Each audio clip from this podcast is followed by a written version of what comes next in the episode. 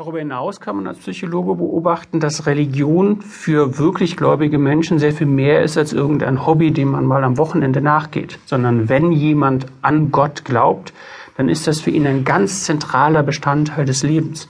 Und das macht ja auch Sinn.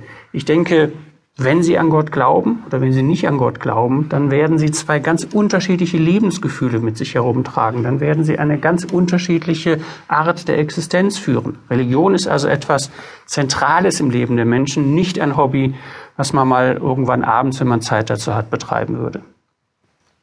Die Frage nun ist, wie lässt sich Religion erklären, wenn sie doch ein Irrglaube ist, so wie uns die modernen Naturwissenschaftler sagen? Und diese Frage ist vor allen Dingen deshalb interessant, weil es, das wissen wir aus der Psychologie, im Laufe der Menschheitsgeschichte eigentlich äh, so etwas gegeben hat wie einen Selektionsdruck, unsere Umwelt so wahrzunehmen, wie sie ist, zumindest sie nicht systematisch so wahrzunehmen, wie sie nicht ist. Unter Selektionsdruck verstehen Evolutionspsychologen und Biologen der Druck, unter dem ein Organismus steht, bestimmte Eigenschaften zu entwickeln, um erfolgreich zu sein äh, im Kampf ums eigene Überleben und erfolgreich zu sein in der Weitergabe der eigenen Gene an zukünftige Generationen, das heißt in der eigenen Reproduktion. Und da hilft es eben meistens nicht, wenn wir uns Illusionen machen. Wir mögen zwar alle gerne fliegen können, aber wenn Menschen denken, sie könnten fliegen, dann ist das sehr, sehr schädlich. Dann steigen die vielleicht auf ein Dach und stürzen sich nach unten. Wenige Sekunden später sind sie tot. Es ist offensichtlich sehr kostspielig, sich Illusionen zu machen.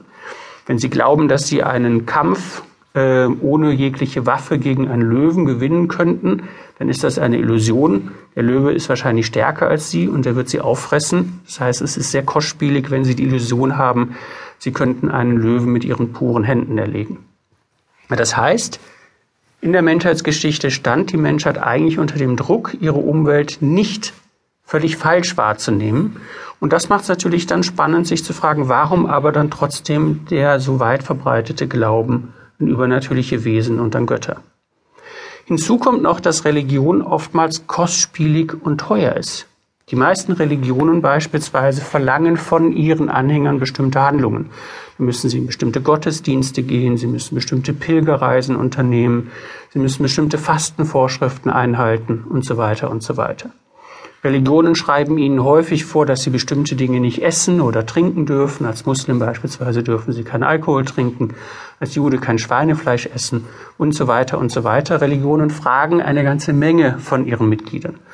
Darüber hinaus ist es so, dass Religionen in aller Regel es nicht gutheißen, wenn sie ihren Ehepartner, ihren Lebenspartner außerhalb der eigenen Religionsgemeinschaft suchen.